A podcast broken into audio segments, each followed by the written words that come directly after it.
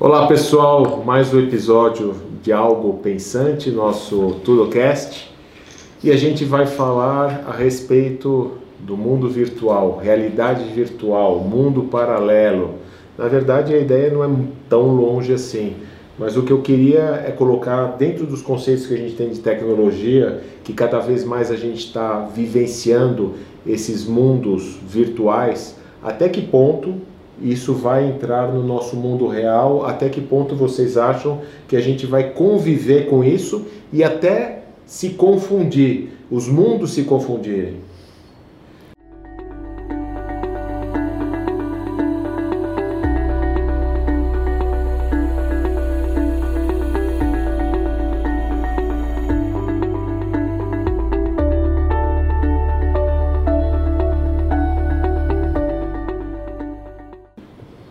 Bom, que você tocou nesse assunto, né? Porque o que é real, na verdade? No fundo, o que acontece é que a nossa mente ela constrói a realidade. Interessante o ponto de vista do neurocientista. eu não sou neurocientista, mas eu adoro neurociência e eu estudo muito. De um Mas- aprendiz de neurocientista. a verdade é que, cara, a nossa mente, o nosso cérebro está construindo a realidade. É, a gente tende a construir a ponto de a- até que a gente entenda o contexto que nós estamos. Sim. Tem até duas coisas que a ciência já estudou, e tem até experimentos bem engraçados para quem quiser ver no YouTube, que é um é o Inattention Blindness, ou a cegueira da falta de atenção. Tem até um vídeo de, um, de seis eh, jogadores, seis pessoas jogando uma bola uma para outra. Seis jogadores, é um vídeo. Do que, que você está falando? Sobre Inattention Blindness, sobre a Hã? cegueira da atenção. Renato, não me zoa. Desculpa, eu não estava atento. É, exato. O que acontece é, tem, tem um vídeo no YouTube bem interessante sobre isso, que aparecem seis pessoas jogando uma bola de basquete uma para outra, Sim. e três com a camisa branca, três com a preta, e você tem que contar quantas vezes os jogadores de camiseta branca passam a bola. né? E eles ficam passando a bola entre si. Sim. Então o nosso foco está em acertar o número correto. Só que na verdade o que o teste faz é que no meio dessa brincadeira aparece um, Gorila. um cara vestido de gorila no meio. E, na- e o que acontece é que a, ma- a maioria das pessoas não percebe aquilo. Porque a nossa atenção está tão focada. Não percebe que o Não cara percebe te- que o gorila aparece um gorila no meio Sim. do vídeo e faz Sim, assim, sim. bate no peito e sai andando. Então isso é um ponto. Toda vez que a gente está ultra focado num determinado ponto, a gente muitas vezes perde o que está acontecendo no entorno. Ou algo diferente que está acontecendo naquele momento. Sim. O outro, a outra questão é mudança no ambiente. Tem outro teste que fizeram também que é bem legal. Tem uma pessoa que para para pedir uma informação para uma determinada pessoa na rua, que não sabe o que está sendo testada, e aí vem duas pessoas, outras, carregando uma placa de madeira né, e, e- e passa no meio das duas conversando. E duas dessas pessoas trocam de lugar. Então uma pessoa troca de lugar com aquele que estava perguntando. Claro que não, troca, não é uma pessoa assim, tipo, é, é completamente diferente uma da outra. Estão vestidos Sim. parecidos e tal, mas são pessoas diferentes. Sim.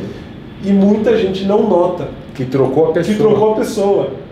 Então, assim, a gente, na verdade, constrói a realidade que a gente está vendo fora. Sim. É muito pouco que realmente é que a gente está percebendo. E a gente constrói isso, muitas vezes, a partir da nossa experiência, das nossas, das nossas muitas dos nossos valores ou daquilo que vem no padrões habituais e tudo mais.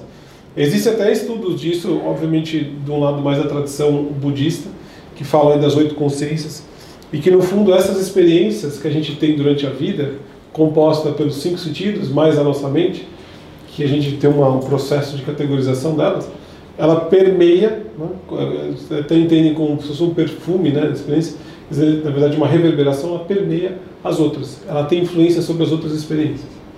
Então, no geral, o que a gente está vendo fora depende muito da nossa relação com o fato e como a gente está construindo a realidade a partir daquilo que a gente viveu no passado. É, a gente começou com o assunto indo bem a fundo, né? Porque o, a ideia era a gente pensar na tecnologia daqueles mundos virtuais que são construídos e a gente já chegou a falar agora, né? Você entrou no assunto da questão de percepção do que é real ou não, né? Que a gente já constrói a realidade. perfeito, E né? a apresentação de um mundo virtual Sim, a, a nossa o jeito com que a gente né, que foi criado então é que a relação com aquilo é de quase que uma realidade de fato Né? A gente vê muito bem que em alguns momentos a gente, dependendo da forma com que a gente pensa, a gente modifica a química interna, a nossa reação com o que está acontecendo fora, dependendo da forma que a gente pensa.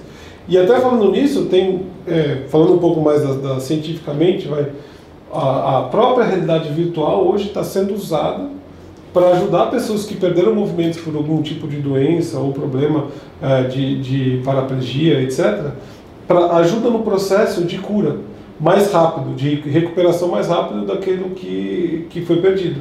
Então eles usam o mundo virtual porque a pessoa se vê andando. Por exemplo, me perdeu o movimento da perna, se Sim. vê andando através daqueles óculos.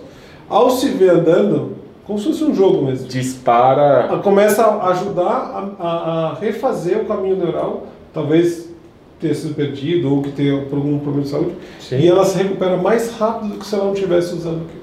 Ana, você estava comentando hoje que você leu umas reportagens a respeito dos gamers de Facebook, do pessoal do Facebook, que acho que tem um pouco de relação com esse assunto, não é, tem? É, eu só, só, queria apontar um negócio antes, realidade virtual para mim é, é, dentro de tudo que a gente estuda sobre tendência de, de futuro, na verdade que já é presente na nossa vida, mas tende a, a ter uma, uma, uma presença massiva na nossa vida, ela é o que mais me perturba.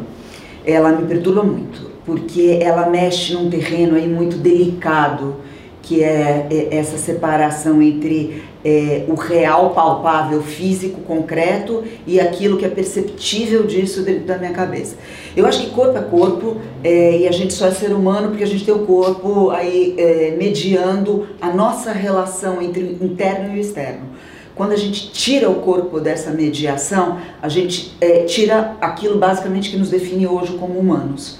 É, então a realidade virtual, ela para mim, ela, ela é extremamente perturbadora por causa disso. É, posto isso e, e, e, deixando claro que na, na, na, minha fronteira pessoal, realidade virtual é tudo, é tudo aquilo que pode acontecer na minha mente sem o envolvimento direto do meu corpo. Sim. Então vamos colocar assim. É, eu, eu, eu, li sim, eu li, eu li, duas reportagens, uma especificamente fala muito desse tema que a gente está tá conversando. É como fica a cabeça desses gamers que constroem jogos de hiperviolência.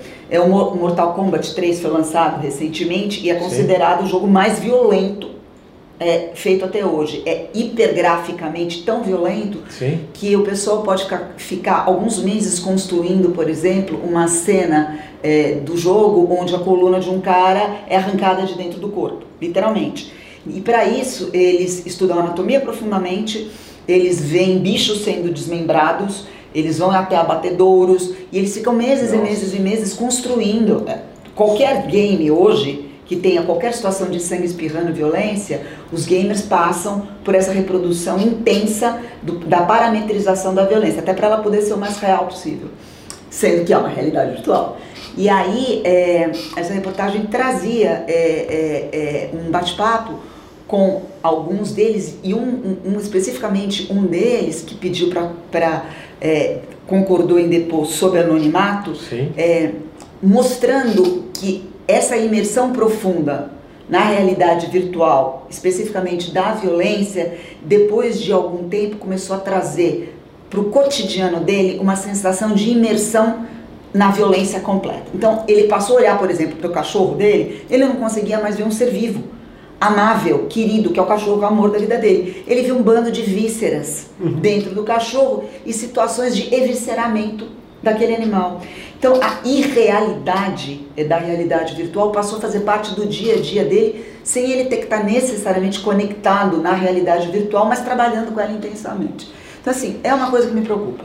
É uma coisa que eu não tenho nenhuma resposta ainda é, concreta é, é, ou, ou, ou esperançosa no sentido de que dá para viver imersivamente na realidade virtual e ainda assim não perder o contato com aquilo que nos faz humanos. Acho que não.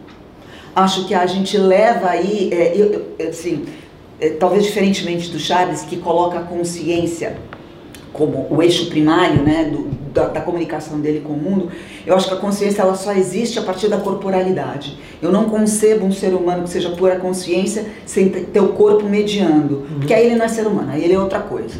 E, e eu acho Mas que será que a evolução do ser humano não vai ser outra coisa? Não sei, pode ser, pode ser que Mas seja vai ser isso. tema de outro Pode ser, né, pode, episódio, pode né? ser tema de, de outro episódio.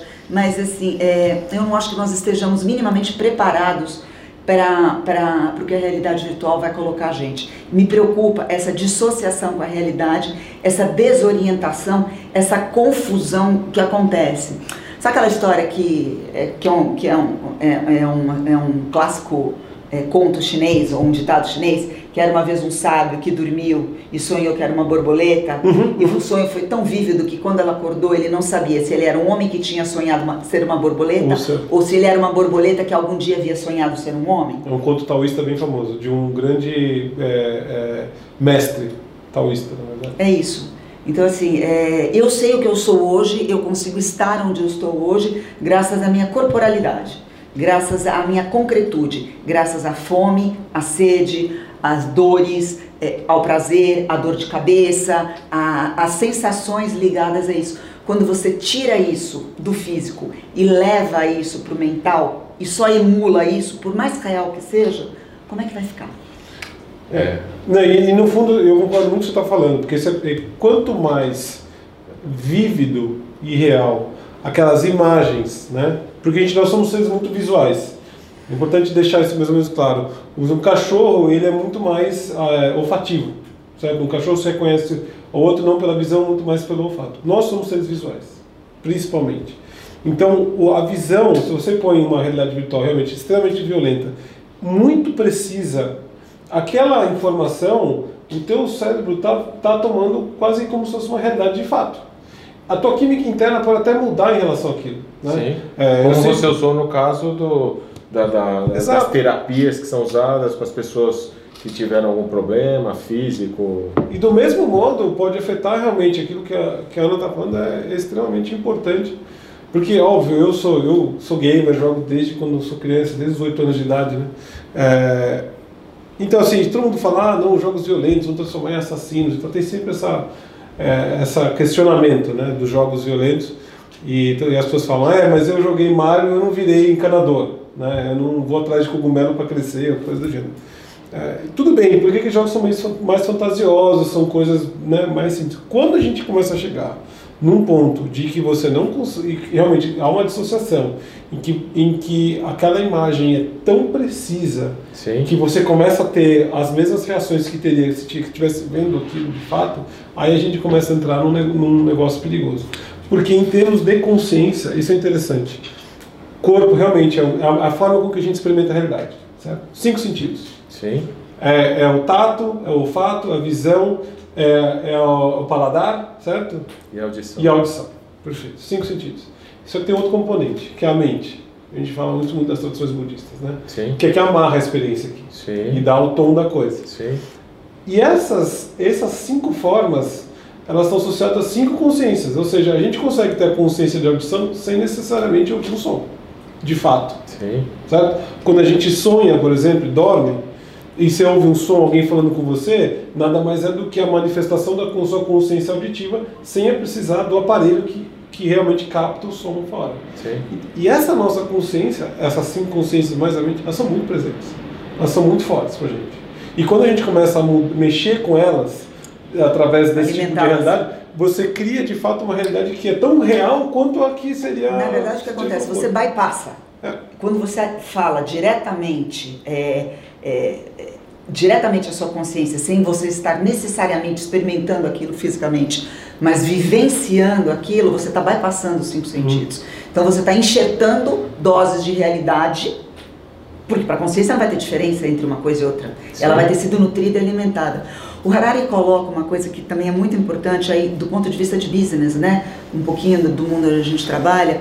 Ele fala que a realidade virtual é a fronteira final, é o sonho de qualquer rede social é aonde as redes sociais vão efetivamente poder estar dentro do último nicho que eles não estão presentes, que é diretamente na nossa mente, uhum. na nossa consciência. Uhum. Por isso que iniciativas como o óculos do Facebook me apavoram. Essa é a única coisa na tecnologia que hoje me apavora. E quando as pessoas se, vêm, se mostram muito preocupadas com a privacidade, eu fico mais preocupada é com a invasão da minha mente de qualquer outra maneira que não seja aquela permitida por mim. Sim. É, eu não sei que tipo de pessoa posso me tornar a partir disso. É, a gente, bom, dentro dessa reflexão tripla aqui que a gente está fazendo, é, a gente já tem todos os sinais e comprovações de que realmente o mundo virtual e o mundo real nosso humano estão se fundindo de alguma maneira, queiramos ou não, né? Porque todas essas percepções que estão sendo geradas virtualmente, elas já estão se confundindo com o nosso mundo real. Ou seja, a gente tem que realmente ter um ponto de atenção enorme para o que vai ser o mundo virtual daqui para frente. Mas é algo que a gente vai ter que seguir com essa reflexão. Inclusive, quando a gente fala alguns estudos referentes ao futuro do trabalho, com toda a robotização, automatização, que não vai ter emprego para todo mundo, uma das alternativas de ocupação das pessoas, que os, alguns estudiosos dizem, é de você ocupar as pessoas com que elas sentirem prazer através da realidade virtual. Isso não te lembra em demasia a política do pão e circo do Império Romano? Sim. É, é quando eu olho para frente, eu vejo quão mais parecidos com os de trás a gente fica. Verdade. E acho que até para concluir isso um pouquinho do que eu estava é, falando com, com o que você é, mencionou aqui, eu acho que a gente tem que tomar um cuidado bem grande, realmente, com, com toda essa, essa crescente, né, essa expansão aí dessa realidade virtual. É, e eu acredito que a gente consiga ainda usar isso para benefício quando é para tratar doença, coisa do gênero. Sim. Mas a gente precisa voltar a ser humano de verdade. Né? Voltar a poder usar a máquina que é, é perfeita e maravilhosa para resolver e sentir a realidade que tem fora, sem ter que ficar tentando alterar e criar coisas novas. A gente já falou muito sobre prever futuro, né? E eu acho que prever futuro é um negócio complicado. É, se eu fosse extremamente boa em prever o futuro, talvez mais do que a média, não sei se eu sou ou não, eu ia me mudar lá para Palo Alto, ficar sentado e virar oráculo do Google. Mas tem uma coisa que eu acho que talvez a gente possa é, ter em consideração. É à medida que a realidade virtual e a realidade não virtual, que nós vivemos, vamos colocar assim, ficam cada vez mais indistinguíveis uma da outra, é, a gente talvez só tenha duas opções possíveis. É ou rejeitar completamente isso ou abraçar completamente isso. E talvez para abraçar completamente a realidade virtual, mais do que qualquer outra tecnologia é, sobre os quais a gente vem falando ao longo desses episódios, talvez aí a gente tenha que tomar uma decisão de abdicar ou não da nossa humanidade. E, e feito isso, eu acho que isso é, isso é uma, uma, uma tremenda de uma, um questionamento importante que a gente tem que fazer. E eu acredito também que para que a gente possa fazer esse questionamento e ter tomar a decisão né, assim, mais é, é, correta ou consciente para a sociedade humana, de certa forma, a gente precisa medir e testar quais são as consequências desse uso desse tipo de tecnologia. Né? Já existem os mecanismos para tal hoje em dia. Né?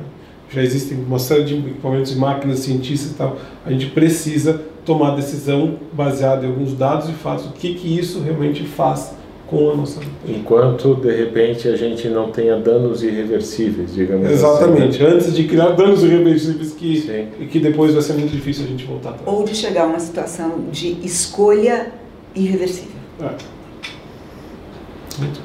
Pessoal, é, escolha irreversível me assustou agora. É, e vocês, se assustaram? O que vocês imaginam a respeito da, da relação de vocês com o mundo virtual? Falem pra gente e muito obrigado pela presença em mais um episódio do Algo Pensante. Até a próxima!